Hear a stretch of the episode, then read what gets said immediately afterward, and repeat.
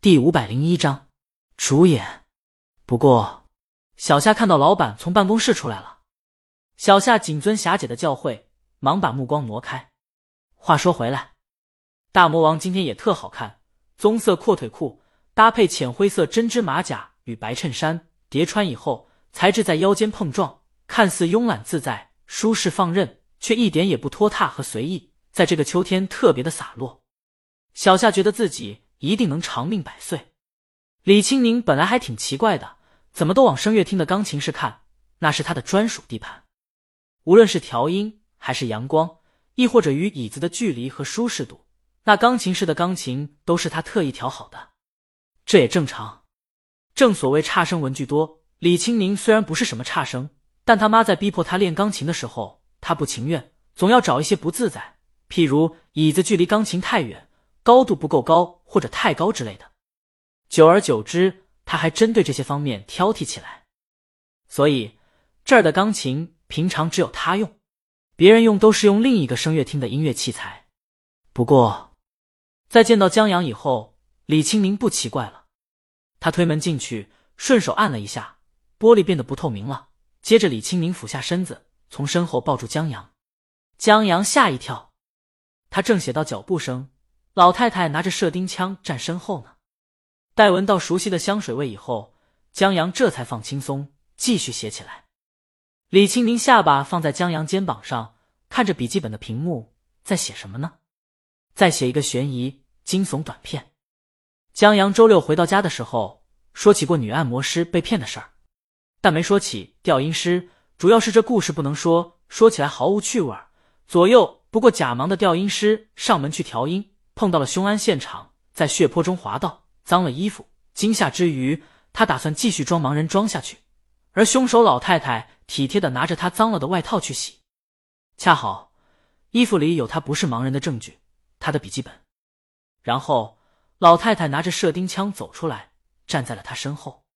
短片结束。至于识没识破，调音师死没死，这就看个人理解了。有说死了的，有说没死的。还有说调音师比赛失败以后浑浑噩噩逃避现实做了这么一个梦的。江阳是个小菜鸡，就不去揣测死没死了，只求把短片中所有细节和线索整理出来，让这个世界的人看到原汁原味的短片就行了。李青宁没怎么顾上看屏幕上的文字，在江阳写到假盲人主人公背对射钉枪弹琴的时候，李青宁听到一段钢琴音乐，挺舒缓和治愈的。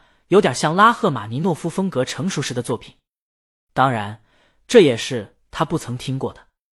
至于江阳，就算李青宁现在按下琴键，把这段钢琴音乐还原出来，江阳也不会知道这是拉赫的 G 小调大提琴奏鸣曲的第三乐章，也是短片《调音师》中假装盲人的调音师在等待身后老太太射钉枪的命运审判时所弹奏的乐曲。至于拉赫，同德彪西一样。同样处于一九零零的交汇点，二十世纪音乐史上重要的人之一。李青宁贴着江阳的脸，闻着他衣服上清爽的味道，沐浴在阳光中，闭上眼，静静听着音乐。而老婆这么一下，江阳记起的细节更多了。他又忙一会儿，终于在把文件丢到周浩的聊天软件以后，松口气，完成了。嗯，李青宁轻应了一声。懒洋洋的，像一只在晒太阳的猫。江阳轻轻摸了摸他的头，李清明轻哼一声，俩人就这么静谧的待了一会儿。这边，周浩正在玩游戏。对于江阳的突然离开，他早习惯了，无非是突然有灵感写东西去了。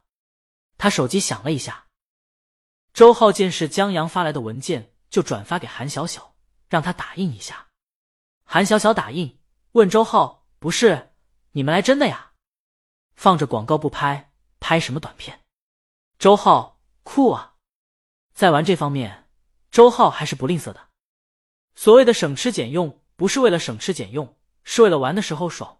玩的时候若不爽，那他一个有车有房的孤家寡人，省钱图个屁咧！这短片真要酷的话，管他谁要呢？先拍了再说。你们，韩小小现在很后悔。后悔刚才不应该让这俩人拍广告的，现在可好，不仅不挣钱，还得倒贴钱。这拍出来自娱自乐的短片能挣什么钱？更不用说给他们奖金了，失策了呀！韩小小一声长叹，公司这赔钱的路还真是他未曾设想过的。不过，韩小小转念一想，若是一个短片的话，那就当他们制片组的一次试水吧。又当制片组，又在导演组，嗯，很强悍。他把剧本打印出来，交给周浩。周浩本来在玩游戏，瞅了一眼剧本，然后游戏就不香了。这剧本有点掉啊！开篇就是悬念丛生，一人在琴声中独白，沙发上坐了个面无表情的人。我不认识他，我甚至没见过他。我是一个盲人。然后弹琴的盲人赤裸上身，为站在他身后的人弹琴。这一段剧本读起来就很诡异，后面看起来更是悬疑和刺激，尤其。他正读剧本，韩小小端了杯茶站他身后的时候，周浩马上就有了那种紧张刺激的感觉。周浩放下剧本，让韩小小别站在他身后看，你自己打印一份看去。韩小小，这不是节约用纸吗？你看完了，我们看看。他现在就进入制片人角色了。你这么抠，跟谁学的？周浩让韩小小把用过的纸翻出来，打印到背面不就行了？有道理。韩小小觉得自己还是学的不到家呀。这短片推进还是很快的，主角很快就定了，就是王峥。那是在中午的时候定的。当时江阳玩游戏，李清明在弹琴。他起一个头，然后听着江阳心里的声音，慢慢的把刚才听到的钢琴曲谱写出来。他越听越觉得这是拉赫的风格。拉赫在作曲上或许有争议。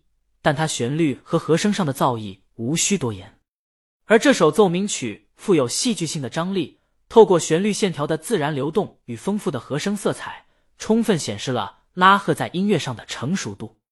李青宁挺喜欢的，他觉得如果把这首曲子交给他妈，还知道从江阳那儿听来的，估计他就成儿媳了。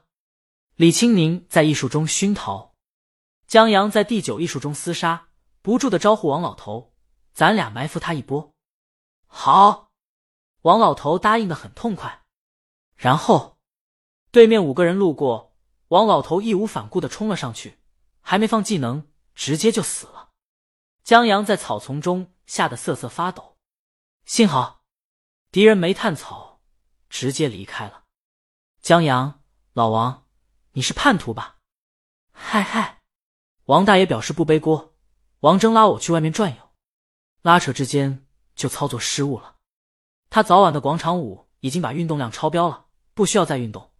我在你小时候都没管过你早恋，你反倒管起我玩游戏了，也太不公平了。王峥在那边隐约说：“你还逼着我学戏呢，我这不全得报复回来？”王大爷这个烦啊！